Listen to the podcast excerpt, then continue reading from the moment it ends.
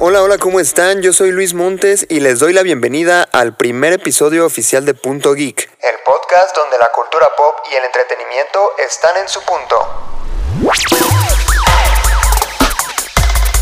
Primero que nada, déjenme decirles que estoy más que feliz de estar haciendo este podcast de verdad que ya estaba súper emocionadísimo por empezar y bueno, qué mejor manera de comenzar el año que con un proyecto como este, ¿no? Así que pues seguro se están preguntando ¿de qué se va a tratar esto, Luis? Bien, pues es una excelente pregunta. La verdad es que este podcast va a estar dedicado a la cultura pop, al entretenimiento en general, Aquí voy a estar compartiendo noticias, reseñas, críticas, opiniones, va a haber invitados, va a haber entrevistas, va a haber coberturas de eventos, etcétera, etcétera, etcétera. Así que, pues una vez dicho eso, quédate en Punto Geek y entérate de todo lo que nos tiene preparado el mundo del entretenimiento para este 2020. Comenzamos.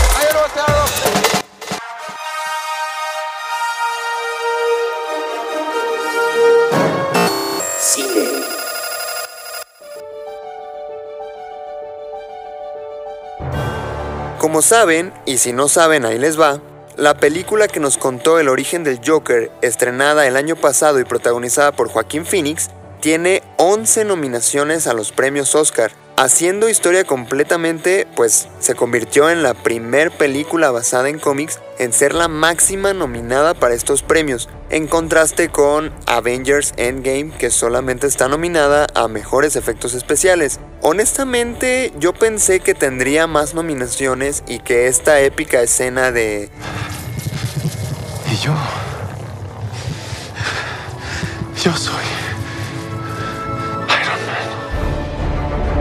Lograría que Robert Downey Jr. fuera acreedor a alguna nominación, pero no. ¿Qué les puedo decir? A mí sí me gustó mucho esa película y estoy seguro de que a muchos otros también, si no, no hubiera destronado a Avatar como la más taquillera. Y aunque yo siempre he dicho que las películas de Marvel no son precisamente para apreciar el lado artístico del cine, pues a la gente le gustan y creo que a fin de cuentas es lo importante, ¿no?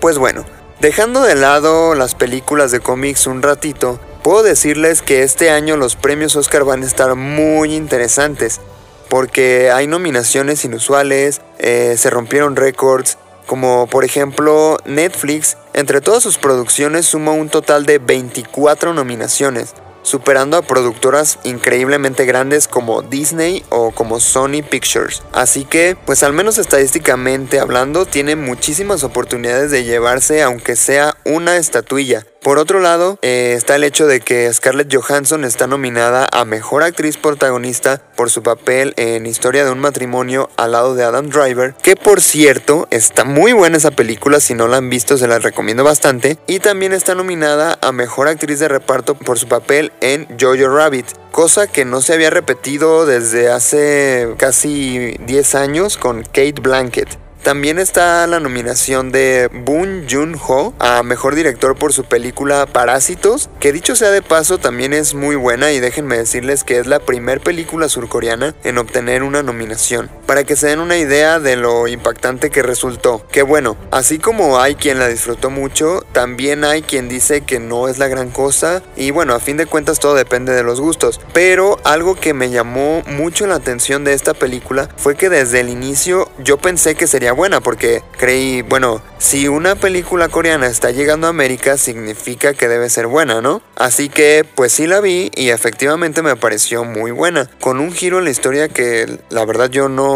me esperaba. Y ojo, aclaro que yo no me lo esperaba porque leí por ahí muchas opiniones que decían que de alguna manera era predecible lo que pasaría, pero los que me conocen saben que yo soy fácil de impresionar, así que... Pues ni modo, ¿no? Así es esto. También, y como cada año, no pueden faltar las polémicas y las sorpresas que giran en torno a estas premiaciones. En primer lugar, ha habido cierto escándalo porque en la categoría de mejor director no se incluyó a ninguna mujer, aunque ese no fue el problema en sí, sino que hay quien dice que Greta Gerwig merecía estar al menos nominada por su fabuloso trabajo en Mujercita lo que generó que las personas empezaran a dudar sobre si realmente había imparcialidad ahí, eso y el hecho de que algunas películas que fueron muy populares no se llevaron ni una nominación. Por ejemplo, Frozen 2 era la favorita para llevarse una nominación a Mejor Animación y El Faro, que tiene actuaciones increíbles por parte de William Dafoe y Robert Pattinson, también eh, fue del agrado del público y ninguna de las dos se llevó ni una sola nominación.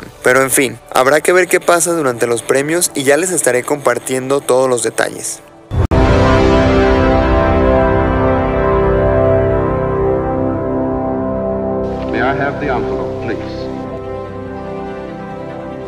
The Oscar for Best Picture is presented to. And the Oscar goes to. And the Oscar goes to. And the Oscar goes to. And the Oscar goes to. And the Oscar goes. And the Oscar goes. And the Oscar goes to. The Oscar goes to. The Oscar goes to. And the Oscar goes to. The Oscar goes to.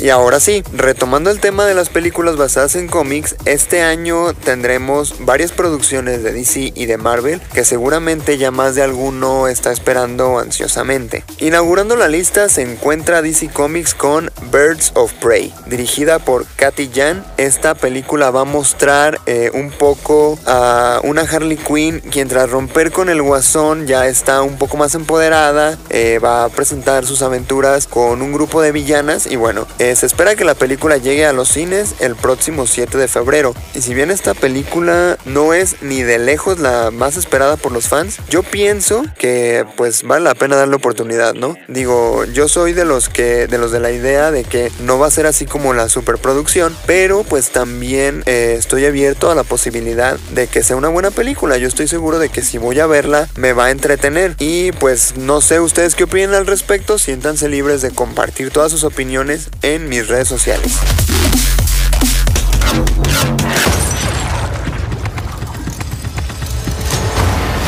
You are my weapon. You made me, but you can't control me forever. They'll come for you. I'm looking forward to it. En segundo lugar tenemos a Bloodshot, que a pesar de que no es una película basada en algún cómic de Marvel o de DC, lo es de Valiant Comics, una casa productora que, aunque no es tan famosa como las primeras dos que mencioné, a menudo tiene historias del mismo calibre o incluso hasta mejores. Esta película está bajo la producción de Sony Pictures y está dirigida por Dave Wilson. Será protagonizada por Vin Diesel y la trama girará en torno a Murray Ray Garrison, quien tras morir es resucitado por un equipo de científicos y, mejorado con nanotecnología, se convierte en una máquina de matar biotecnológica sobrehumana. Cuando Rey entrena por primera vez con otros supersoldados, él no recuerda absolutamente nada de su vida anterior, pero cuando recuerda que lo mataron, sale de las instalaciones para vengarse, solamente para descubrir que la conspiración va más allá de lo que él pensaba. Esta película estará disponible en cines entre finales de febrero y principios de marzo, dependiendo el país. Debo confesarles que, aunque sí había oído hablar de Valiant Comics, nunca he leído alguna historia que hayan producido ellos, así que si alguno de ustedes conoce alguna historia buena que quieran recomendarme, yo estoy más que abierto a probar y a eh, leer esa historia, por favor déjenmela en mis redes sociales y le estaremos dando una checada.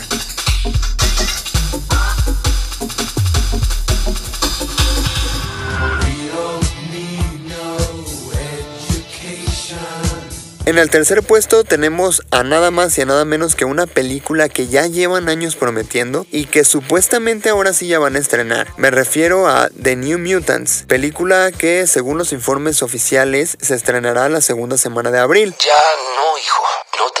Pero bueno, la verdad es que Fox ya perdió cierta credibilidad ante los fans debido a que esta película la han estado retrasando muchísimo, ya llevan sabe cuánto tiempo sacándola y pero pues al parecer todo parece indicar que esta será la definitiva, porque a principios de año, no sé si lo vieron, salió un tráiler de la película que eso sí deja ver que tiene un tono mucho más oscuro a lo que uno está acostumbrado en cuanto a películas de cómics se refiere.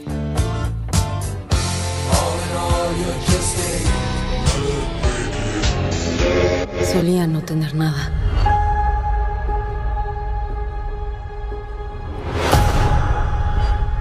Y ahora tengo este trabajo. Esta familia. Y continuando con Marvel, esta vez por parte de Disney llega Black Widow, dirigida por Kate Shortland y protagonizada por Scarlett Johansson. Será una película que nos dejará conocer los orígenes de la viuda negra y pues esta historia tratará sobre eh, cómo ella regresa a su tierra natal a terminar algunos asuntos pendientes y obviamente se va, se va a ubicar temporalmente antes de Avengers Endgame y como la mayoría de las películas de Marvel promete estar llena de acción. Esta cinta llegará a los cines el primero de mayo.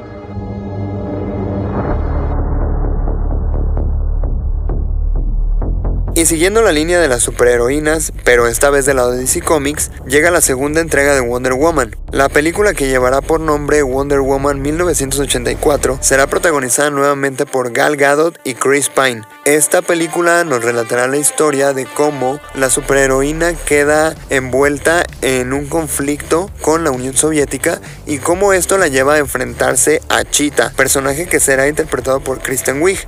Esta será la cuarta película live action producida por Warner en donde aparecerá la Amazona. Su estreno está programado para el 5 de junio.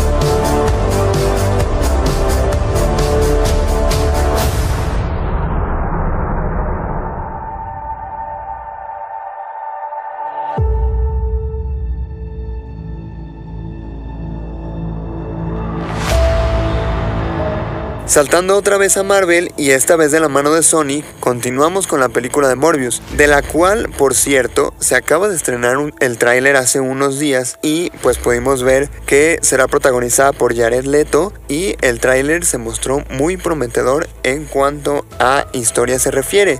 Parece ser que esta película no defraudará a los fans y que será de alguna manera la redención de Leto, porque la verdad, su papel como el guasón en Suicide Squad, y creo que aquí todos están de acuerdo conmigo, dejó muchísimo que desear. Esta película abordará la historia del bioquímico Michael Morbius, quien busca encontrar la cura para una rara enfermedad de la sangre que él mismo padece. Sin embargo, en el proceso se infecta con una extraña forma de vampirismo. Esta película cuenta con un estilo más misterioso y oscuro y formará parte del mismo universo que la de Venom, que fue protagonizada por Tom Hardy, y todo parece indicar que también estará conectada con el Spider-Man de Tom Holland, porque no sé si vieron el tráiler, pero ahí les va. En los últimos segundos pudimos ver al buitre interpretado por Michael Keaton, quien interpretó al mismo personaje en Spider-Man Homecoming. Y bueno, perdón por el spoiler, pero la verdad es que no sé si platicar parte de un tráiler cuente como spoiler. Esta película llegará a los cines a finales de junio.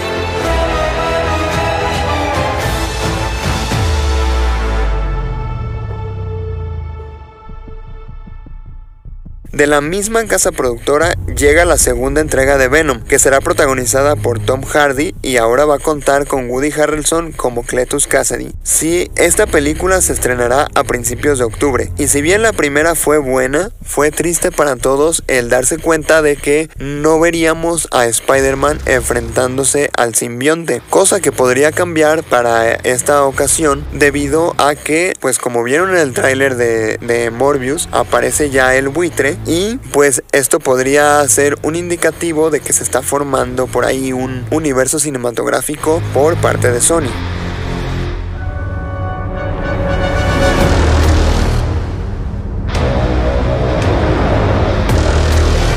Y ya para finalizar esta lista eh, nos encontramos con The Eternals, producción de Disney y Marvel Studios. Yo la verdad no sé mucho de pues ni de esta cinta ni de los personajes en general, solo sé que tiene pues muy buenos actores como Angelina Jolie, Kit Harington y Richard Madden. Estos dos últimos fueron conocidos por interpretar a Jon Snow y a Rob Stark respectivamente en la popular serie de televisión Juego de Tronos. Esta película tiene como fecha de estreno el 6 de noviembre.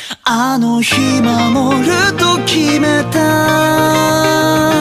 約束はこの Sin duda el año pasado trajo animes increíbles y muy bien animados dignos de ganar premios. De hecho, algunos sí lo hicieron. Producciones increíbles como Doctor Stone, Fire Force, la cuarta temporada de My Hero Academia que por cierto sigue actualmente en emisión y obviamente no podemos dejar fuera a Kimetsu no Yaiba que fue la que se llevó este premio a mejor anime del año. Incluso leí por ahí que quieren nombrarlo como anime de la década y es que pues bueno, la verdad es que superar en ventas a One Piece no cualquiera lo logra, ¿eh? En fin, este año también trae producciones bastante interesantes, pero si me detengo a platicarles sobre todas las que hay nada más en esta temporada de invierno, nunca termino, así que me voy a centrar nada más en las tres que me parecieron más interesantes o que llamaron mi atención.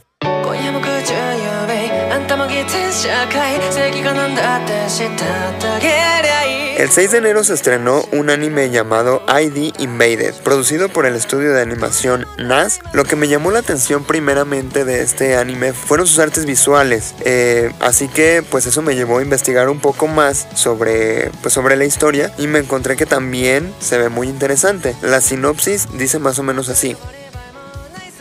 Situado en un mundo virtual, el visualmente increíble ID Invaded sigue a Sakaido, un detective que busca resolver el horroroso misterio detrás del asesinato de Kairu, una joven mujer. Pero resolver este caso no será como nada que ha visto antes. Con el mundo retorciéndose a su alrededor, ¿podrá llegar al fondo del asunto? Bueno, pues a juzgar por el tráiler, visualmente se ve muy atractivo y cuenta con una animación bastante decente. Eh, ya que lo termine de ver, les estaré compartiendo alguna reseña o alguna opinión al respecto aquí mismo en el programa. Hace unos días también se estrenó el anime de Somali Tomori no Kamisama o Somali y el espíritu del bosque en español. Este anime es muy diferente a lo que estamos acostumbrados porque pues no hay así como peleas o, o historias eh, cliché como lo pueden ser el shonen, pero eh, pues es muy visual. Si tú estás buscando ver paisajes fuera de este mundo, este, diseños de personajes bastante peculiares, este anime definitivamente es para ti. La historia trata sobre Somali,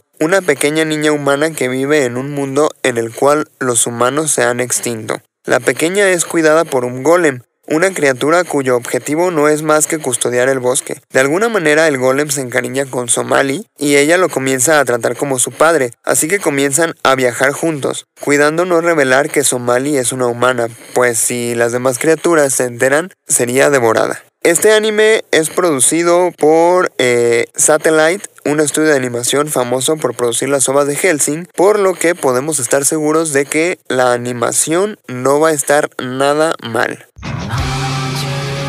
Por último y para concluir con esta sección está el anime de Dorohedoro, que se estrenó el 12 de enero. Producido por Mapa Studios, eh, estudio que también trajo eh, animes como Dororo, Yuri on Ice, Kakegurui y muchos otros más. Y destaca precisamente por su peculiar estilo de animación un tanto oscuro e impregnado de CGI. Al igual que con Somali y el espíritu del bosque, Dorohedoro cuenta con un diseño de personajes bastante peculiar, solo que brutalmente más sangriento. La trama se centra en Caimán, un hombre que después del ataque de un hechicero terminó sin recuerdos y con su cabeza con la apariencia igual a la de un lagarto.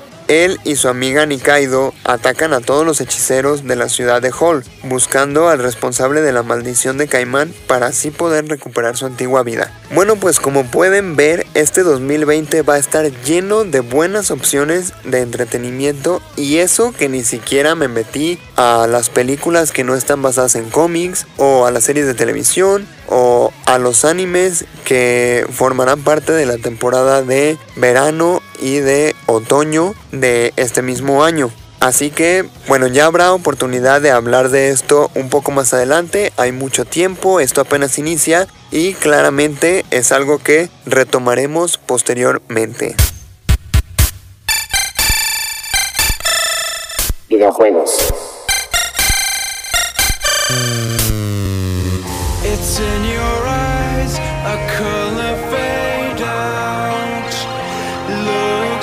Ya para terminar, me pareció prudente compartirles esta noticia que si bien no es nada nueva, creo que eh, se dio a conocer hace un mes, vale la pena darle difusión. Resulta que Narciso Alejo Gutiérrez, de 22 años, quien es un estudiante de la ingeniería en videojuegos en Q Costa, allá en Puerto Vallarta, está actualmente desarrollando un videojuego que busca concientizar sobre el cuidado de los ajolotes.